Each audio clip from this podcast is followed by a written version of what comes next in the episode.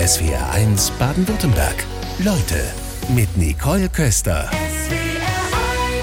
Eine neue Ausgabe SW1 Leute. Ich begrüße ganz herzlich Christian Klepp. Schönen guten Morgen.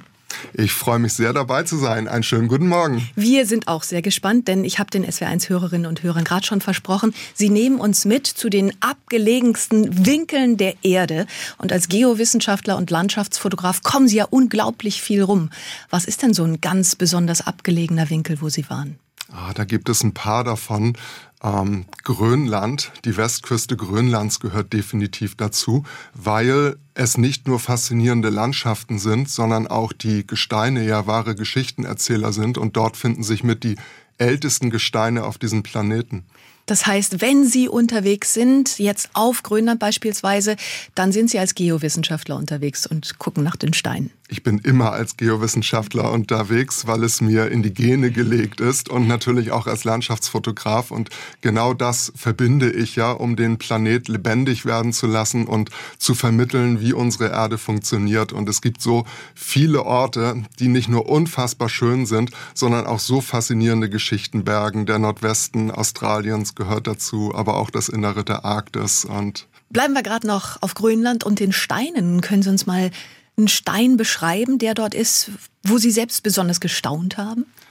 Ja, ich hatte wirklich, man kann es nicht anders sagen, die große Ehre, einen Anorthosit finden zu dürfen. Das ist ein rein weißes Gestein, das die Urkruste der Erde darstellt, äh, die vollkommen aus dem Gedächtnis der Erde verschwunden ist, bis auf ganz, ganz wenige Winkel, wie zum Beispiel im Westen Grönlands, mit die ältesten Gesteine, die wir überhaupt finden.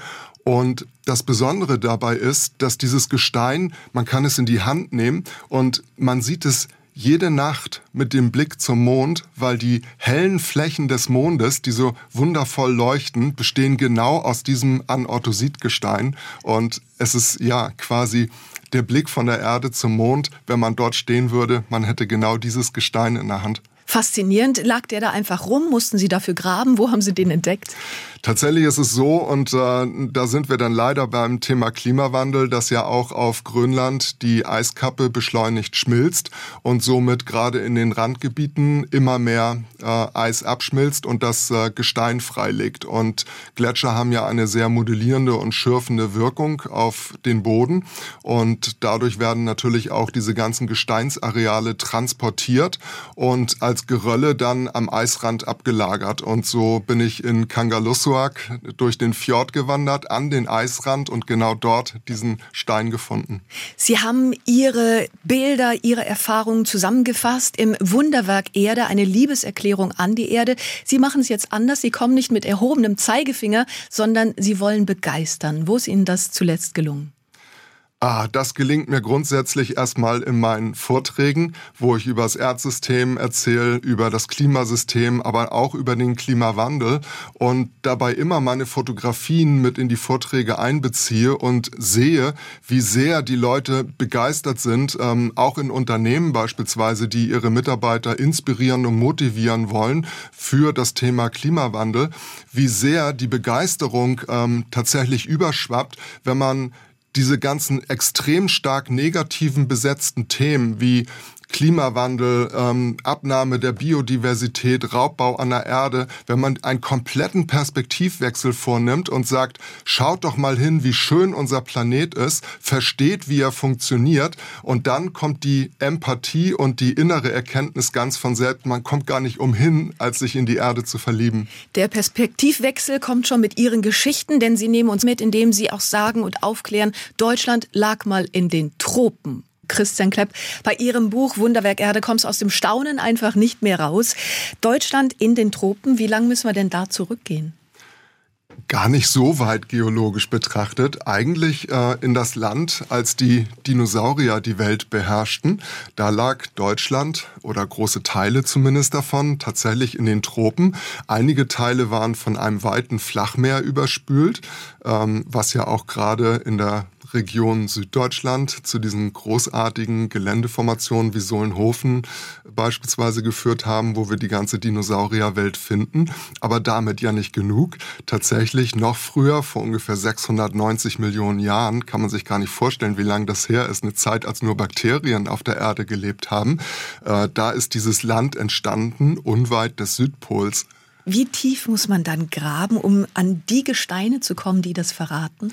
Die Gesteine sind tatsächlich tief im Untergrund äh, vergraben. Man muss mehrere Kilometer tief müsste man graben, um an diese Gesteine heranzukommen. Es gibt aber tatsächlich ähm, kleine Flecken im, äh, im böhmischen Massiv, beispielsweise auch im Bereich der Bretagne, wo diese Gesteine heute an der Erdoberfläche liegen und deswegen wissen wir von ihnen. Natürlich sind all diese Kilometer dicken Sedimente, die drüber liegen, ähm, verbergen natürlich die Geschichte, aber man kann die dann verfolgen verfolgen und so die Geschichte rekonstruieren. Das ist ja überhaupt so interessant, weil sich ja alles verfolgen lässt, weil sich vieles einfach verschoben hat. Also Norddeutschland war wohl mal Hochgebirge. Wo liegt denn dieses Hochgebirge heute?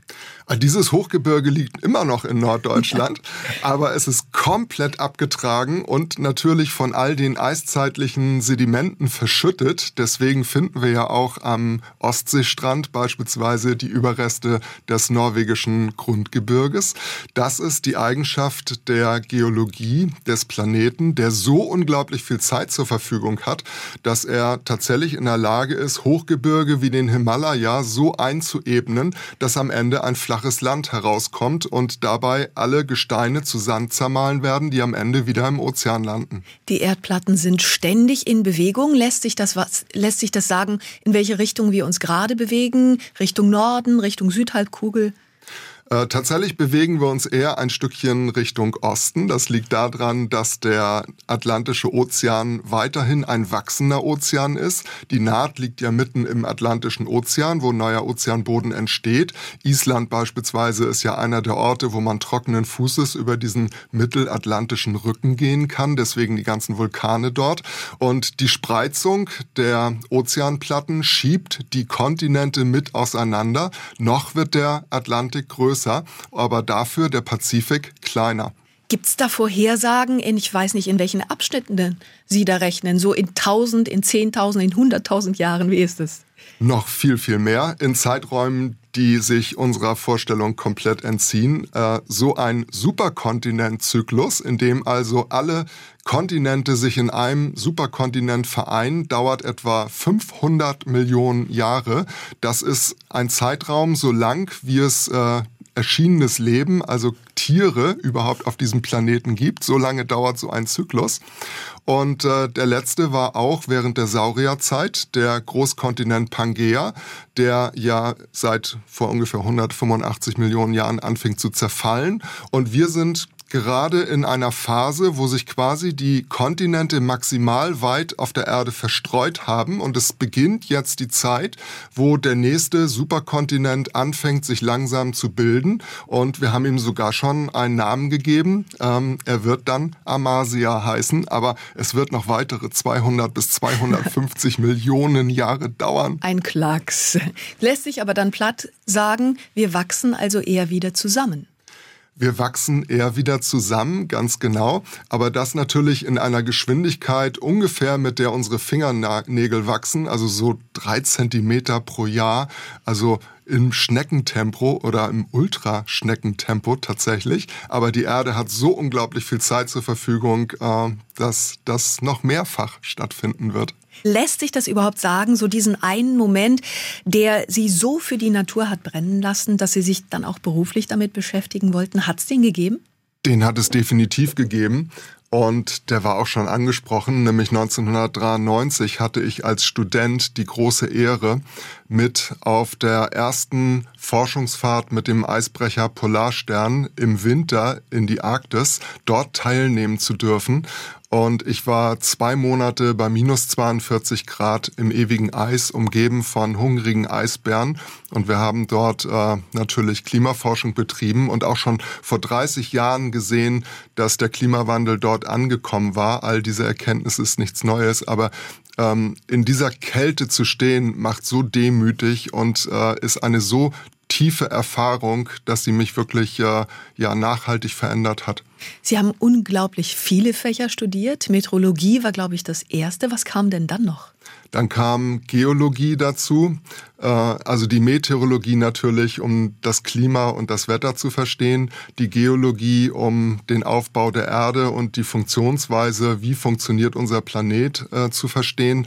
Aber genau diese Aspekte genügten mir nicht, sondern man muss auch den Blick in die Sternenwelten richten, um zu gucken, wo kommen wir eigentlich her. Deswegen Astrophysik. Und Zudem brauchen wir auch den Blick in das super kleine, nämlich in den atomaren Aufbau, weil woraus besteht eigentlich unser Planet, woraus bestehen wir? Dafür braucht man die Quantenmechanik, die Quantenphysik. Und es war schon von jeher mein Ziel, immer über den Tellerrand zu gucken, um die Erde als Ganzes zu verstehen. Deswegen die vielen Nebenfächer dann aber. Kann sich dann auch eine Weile hinziehen, das Studium wahrscheinlich.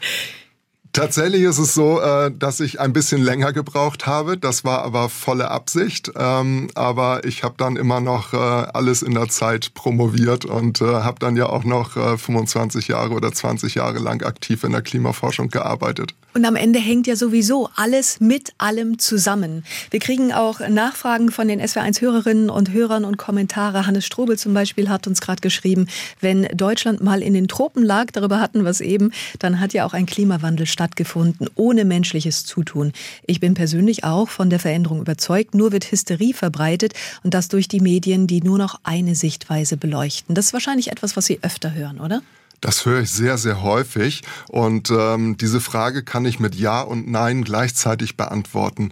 Äh, das haben wir, hatten wir ja schon, dass wir gesagt haben, mein Ansatz ist es eben nicht, diese ganzen Negativnachrichten zu verbreiten, sondern den positiven Ansatz zu sehen und zu sagen, wenn wir innere Erkenntnis gewinnen, wie unser Planet funktioniert, wenn wir Empathie und Liebe für unseren Planeten entwickeln, dann kommt die Einsicht und mithelfen zu wollen ganz von selbst. Und mit dem Klima ist es vollkommen richtig. Natürlich ist Wandel, Klimawandel, aber auch der ganz allgemeine Wandel das Natürlichste der Erde die Erde kennt nur einen pausenlosen Wandel und tatsächlich hat es schon viel größere Klimaschwankungen gegeben, als wir sie derzeit haben. Der Planet war im Mittel schon plus 50 Grad und minus 50 Grad, ähm, aber die Geschwindigkeit, mit der wir heute das Klima ändern, das ist neu im Erdsystem und auch das hat es im Erdsystem schon gegeben, aber nur durch katastrophale Ereignisse. Und wir haben tatsächlich innerhalb der letzten 170 Jahre das Klima stärker verändert verändert, als es die Natur in zwei Millionen Jahren hat fertiggebracht. Und an diese rapide Geschwindigkeit unserer CO2-Emissionen können sich die Ökosysteme nicht anpassen. Und deswegen stecken wir so stark in der Krise. Jetzt ist es für viele Menschen äh, nur einfach so, dass die Natur im Alltag ja einfach sehr weit weg ist. Und äh, viele haben mit Familie und Job schon genug Herausforderungen, um überhaupt alle Rechnungen zu bezahlen, um die Familie satt zu kriegen. Was sagen Sie denen? Ja, das Problem ist natürlich divers, gerade in unserer heutigen Zeit.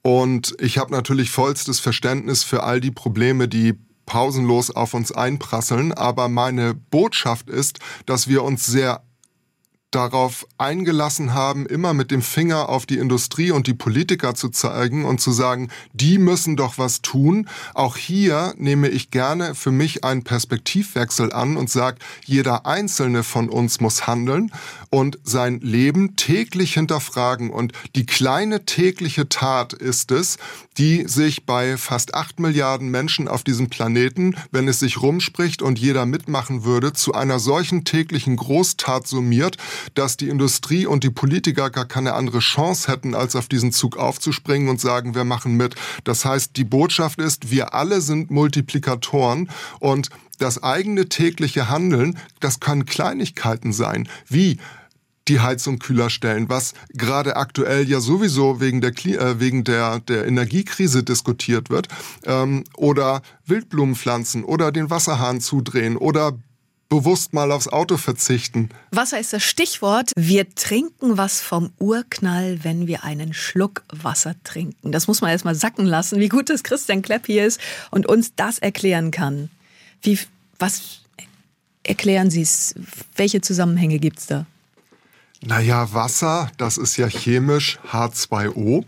Und wenn man das zerlegt, das H2O, dann bleibt Wasserstoff und Sauerstoff über. Und der Wasserstoff bildet Wasser zu zwei Drittel.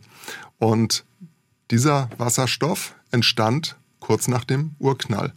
Und er ist im Wasser der Erde. Und dann ist da noch dieses Sauerstoffmolekül im Wasser drin und das stammt aus explodierten Sonnen. Das heißt, wir trinken wahrhaftig mit jedem Schluck Wasser von der Ewigkeit. Sie haben eine Flasche Wasser vor sich stehen. Wenn Sie trinken, machen Sie sich das dann ab und zu mal bewusst?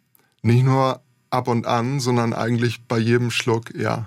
Echt? Und ja, es macht mich demütig zu wissen, äh, dass diese Substanz, die ich da trinke, so alt ist und sie wird ja pausenlos recycelt. Das geht ja damit einher, dass jeder Atemzug, den ich, also alles wird ja pausenlos recycelt. Ähm, und jeden Atemzug, den ich nehme, den Sauerstoff, den ich einatme, enthält Atome, die schon ein Dinosaurier vor mir eingeatmet hat. Dann würden Sie wahrscheinlich auch so weit gehen und sagen, ja, wir selbst, wir werden auch recycelt zu 100 Prozent. Also wir verkörpern eigentlich die kosmische Reinkarnation. Das geht darauf zurück, dass die Bestandteile, aus denen die Erde und damit auch wir, wir sind ja ein Teil der Erde, bestehen, stammt entweder aus explodierten Sonnen oder, wie beim Wasser, zu zwei Drittel aus dem Urknall. Und diese Atome, die die Fülle allen aufbauen, woraus die Erde und wir bestehen, die ist abgeschlossen. Da kommt nichts Neues hinzu und da geht nichts Altes verschwunden. Atome leben quasi ewig und damit werden sie pausenlos recycelt. Jetzt starten wir gerade in die zweite Woche Klimakonferenz in Ägypten. Ist das etwas, was Sie den Menschen dort gerne mitgeben würden? Das würde ich Ihnen unendlich gerne mitgeben und ich würde Sie auch wahnsinnig gerne an die Hand nehmen, unsere Politikentscheider, und mal mit auf eine Tour in die raue Wildnatur nehmen und äh, wirklich an ihre körperlichen Grenzen bringen, äh, weil ich glaube, ein bisschen Demut würde uns allen gut tun und zu erkennen, dass wir alle Teil des Erdsystems sind. Wir haben uns in unserer Welt aus Beton und Technik weitgehend isoliert und sind im Irrglauben befallen, wir wären unabhängig von diesem Planeten, aber wir sind Teil der Erde.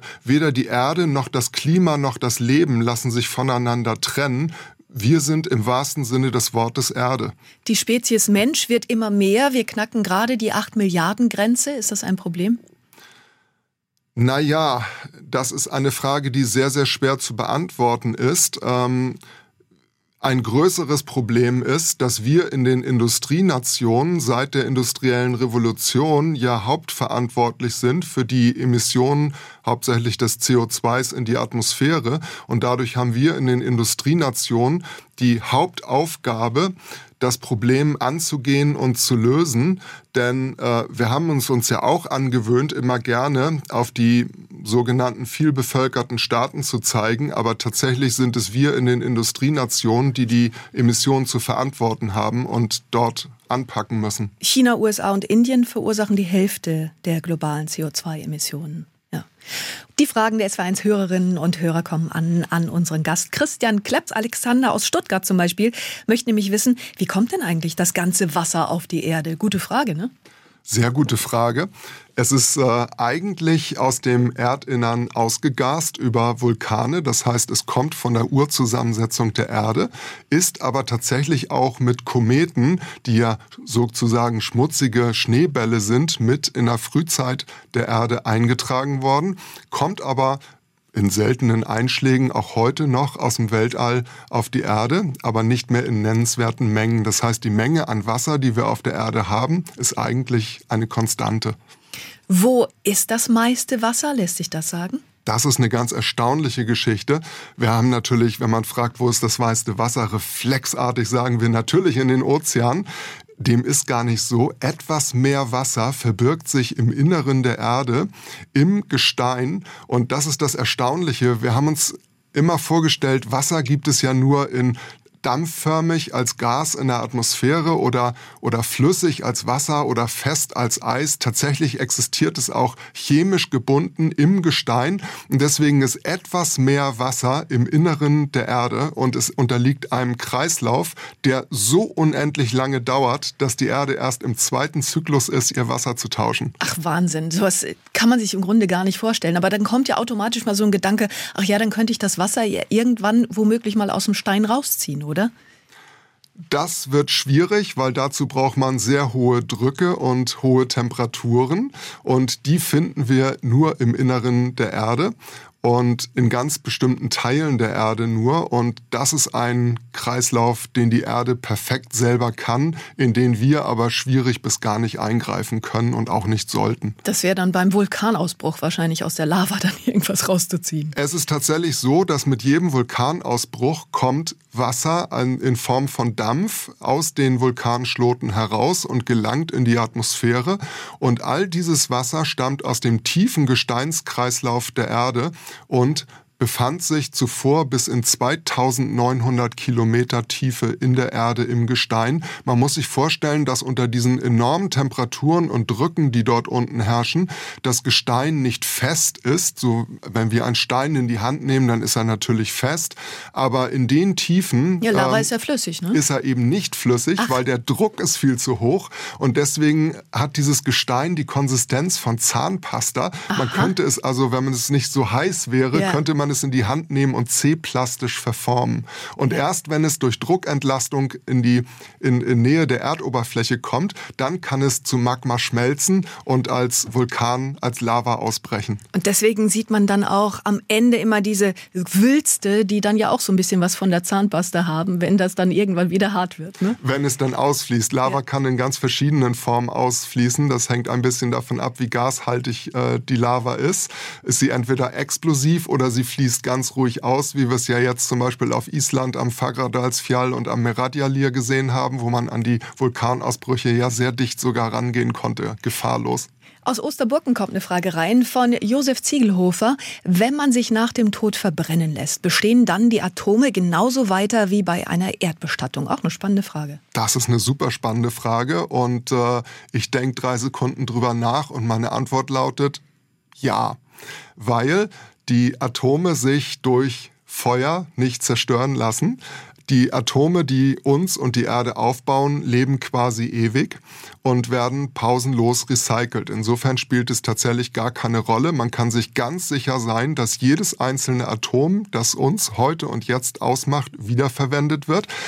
Mehr noch, die Atome, die uns aufbauen, sie gehören uns gar nicht. Wir könnten sie auch nicht nummerieren. Sie sind sogar ununterscheidbar. Und sie werden während unseres Lebens pausenlos ausgetauscht.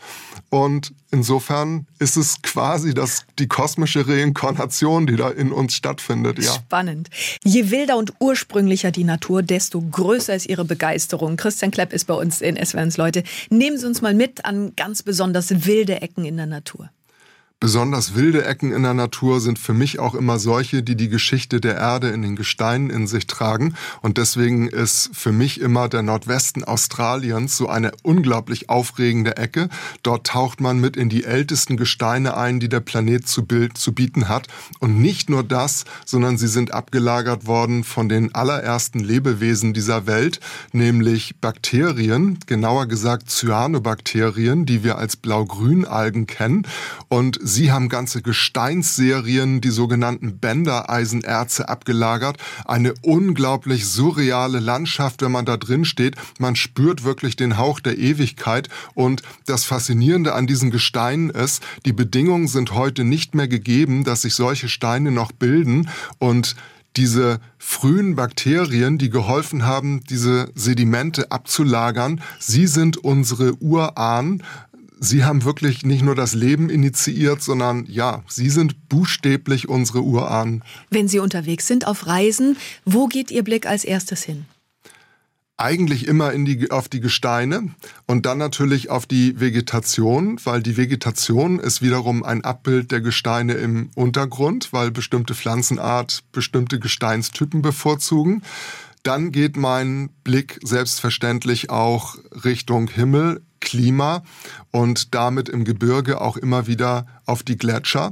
Und äh, so macht es mich immer wieder unglaublich emotional, beispielsweise wenn ich in den Alpen oder anderswo unterwegs bin und sehe, wie rapide die Gletscher am Schmelzen sind. Sie sind ja das wahrhaftige Fieberthermometer der Erde. Und ich habe gerade gestern einen kleinen Film bekommen von einem guten Kollegen aus der Schweiz, der sein Leben der Gletscherforschung verschrieben hat, wo man man sieht, wie die Pasterze, einer der bekanntesten Gletscher am Großglockner in Österreich, in den letzten zwei Jahren so zusammengefallen ist. Ähm, man braucht, wenn man dieses Video sieht, nichts mehr erklären, sondern einfach nur noch ähm, ja, demütig mit dem Kopf schütteln. Welches Foto haben Sie zuletzt gemacht?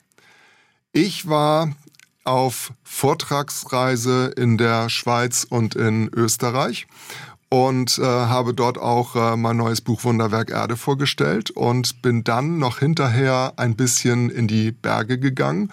Ich liebe die Alpen, sie sind mein gefühltes Zuhause und so war ich am Almsee und habe dort das Glück gehabt, in zauberhafte Nebellandschaften einzutauchen und hatte das Glück, so perfekte Wetterbedingungen zu haben, dass ich quasi schwebende Landschaften hatte.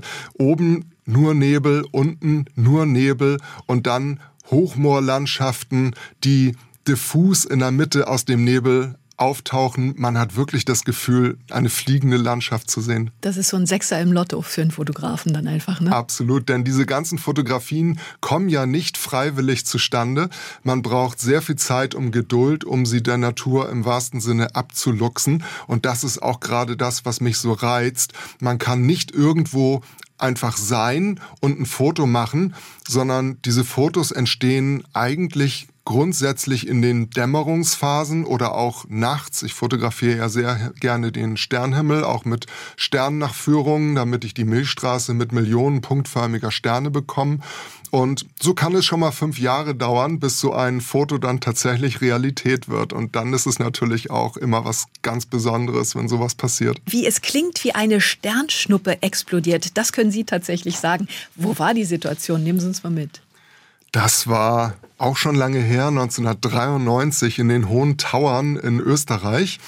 Und dort habe ich ja wie fast jedes Jahr, wenn die Bedingungen gut sind und Neumond ist, die Perseiden-Sternschnuppen fotografiert. Das ist immer im August, glaube ich, so im die Sommer. Sind, ne? die sind immer am 11. August und bei Neumond, wenn es schön dunkel ist und äh, natürlich keine Wolken da sind am, am Nachthimmel, dann kann man versuchen, diese Sternschnuppen zu fotografieren. Und so ist es mir unter anderem schon gelungen, am Matterhorn 42 Sternschnuppen auf ein Foto zu vereinen.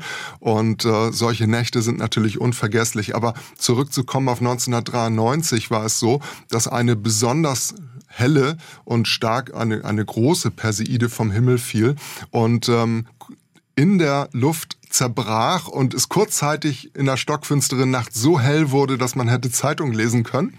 Und dann verging noch so ein bis zwei Minuten und dann kam der Knall. Und mit nichts zu vergleichen. Was ist das für ein Donnergrollen oder was ist das? Genau, man hat immer die Idee, man könnte es mit Donnergrollen, ein, ein spitzer, stumpfer Knall, Ruhe. Und äh, ich kann mich erinnern, ich bin einfach auf die Knie gesunken und die Tränen sind mir übers Gesicht gelaufen. Sowas erlebt man, glaube ich, nur einmal im Leben und es ist einfach unvergesslich. Wie oft kommt sowas überhaupt vor? Naja, dass, äh, dass die Sternschnuppenströme, von denen haben wir ja viele, ähm, immer wieder die Erdbahn kreuzen. Äh, bei den Perseiden ist es ja der Komet Tempel-Tuttle, dessen Spur wir einmal pro Jahr kreuzen und äh, diese kleinen Trümmerstückchen dann zur Erde niederregnen.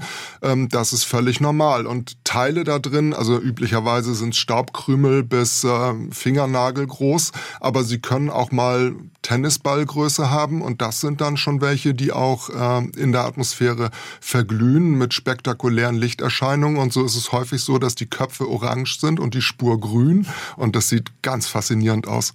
Wo Sie gerade sagen, orange Köpfe, muss ich an eine Situation äh, denken, die Sie geschildert haben. Ihre Finger, die waren dann irgendwann mal blau sprühend. Das war in einem Gewitter, glaube ich. Das war in einem Gewitter am Aletsch-Gletscher.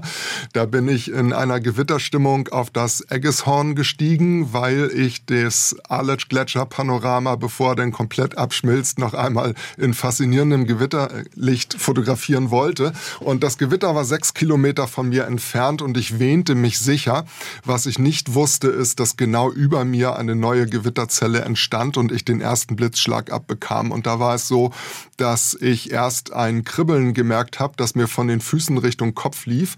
Und das ist die Vorentladung des Blitzes. Und ich wusste instinktiv, oh, das ist gar nicht gut, habe mich hingeschmissen, aber wusste in derselben Sekunde, das Metallstativ mit der Metallkamera steht über mir und dann knallte es auch schon. Und ähm, ich hatte dann Klingeln in den Ohren und äh, Metallgeschmack auf der Zunge. Und als ich aufstand und merkte, alles noch funktionsfähig, habe ich dann dieses St. Elms Feuer gesehen. Das sind so blaue Lichtbüschel, die dann aus jeder Fingerspitze kommen. Und äh, dann weiß man, man hat sehr viel Glück gehabt. Fair. Und da bleibt aber auch nichts übrig zum Glück dann, ne? Es kribbelt so fünf bis zehn Minuten wild im ganzen Körper und man hat so einen Metallgeschmack auf der Zunge. Aber ähm, und man hat auch gemerkt, dass das Herz äh, sehr aufgeregt war. Aber dann klingt das dann Gott sei Dank wieder ab. Wenn man noch ein bisschen dichter am Blitz dran ist, ähm, dann kann es auch tatsächlich bleibende Schäden geben. Also aber das Bild hat sich gelohnt.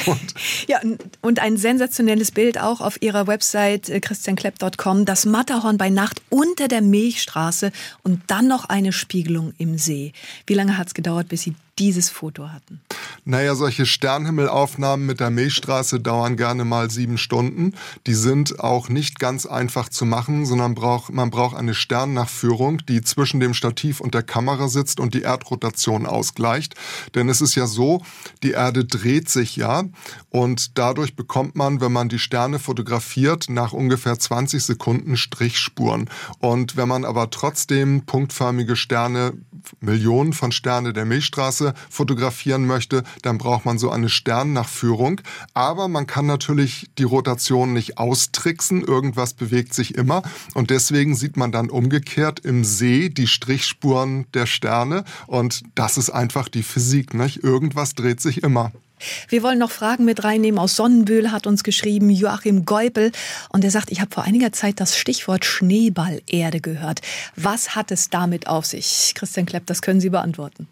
Ja, Schneeballerde ist eine ganz faszinierende Episode. Genau genommen drei bis vier Episoden in der tiefen Erdgeschichte, um da eine Zahl ins Spiel zu bringen. Vor etwa 700 Millionen Jahren, als nur Bakterien den Planeten bevölkert haben, ist tatsächlich die komplette Erde eingefroren bis in die Tropen, die Ozeane kilometertief vereist.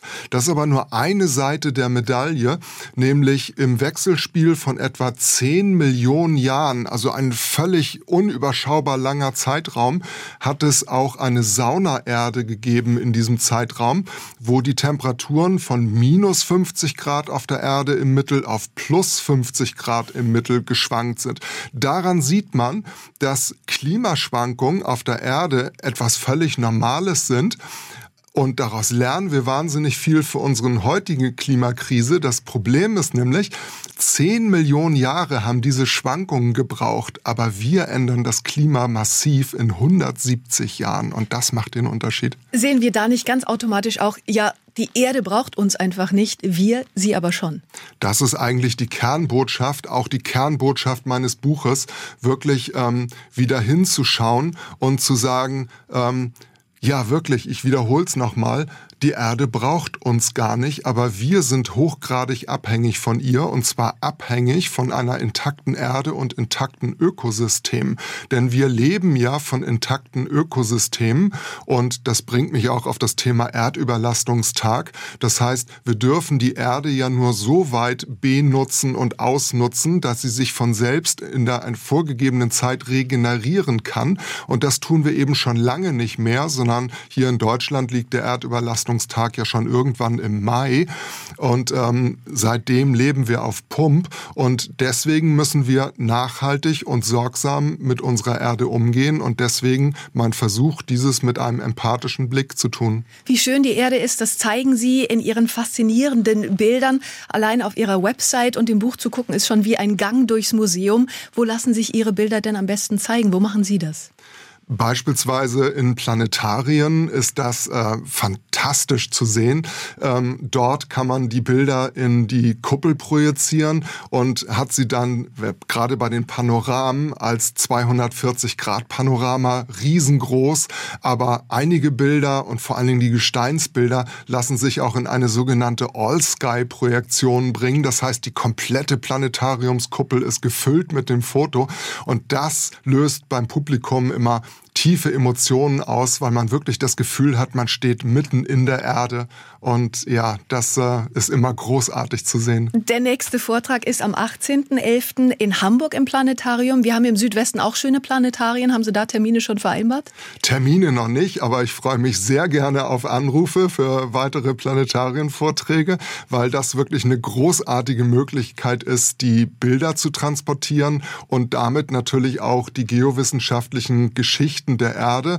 Und ich erlebe es ja immer wieder, wie andächtig die Leute dann ins Staunen kommen und äh, wirklich anfangen, nachhaltig umzudenken. Ich bringe ja auch immer Gesteine mit zum Anfassen, wo man dann wirklich auch mal die ältesten Steine, die jüngsten Steine der Erde oder auch sogar lebende Steine anfassen kann.